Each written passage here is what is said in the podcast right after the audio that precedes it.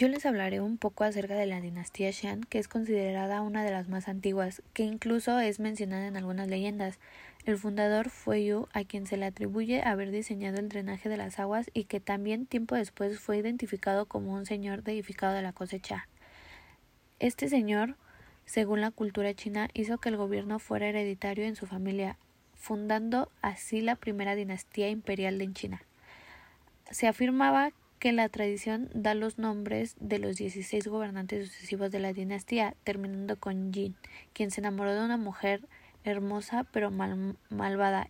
Indignado el pueblo, según cuenta la historia, se rebeló, liderado por Silu, quien, según la tradición, fundó la dinastía Shang y es conocido como el emperador Tang.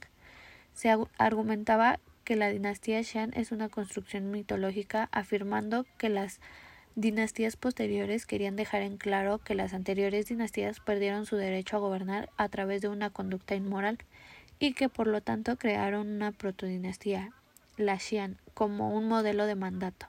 Hoy en día muchos eruditos todavía sostienen que la dinastía Xian es un mito, pero parecen no poder explicar por qué la evidencia histórica descubierta argumenta en contra de su afirmación.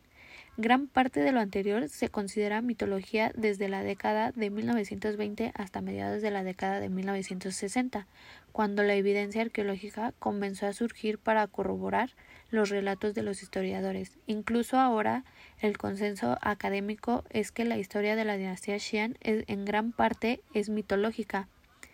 Incluso si tal dinastía realmente hubiera existido, existe un escepticismo que creció porque no hubo relatos tempranos de la dinastía y porque no hay evidencia física que defienda su existencia.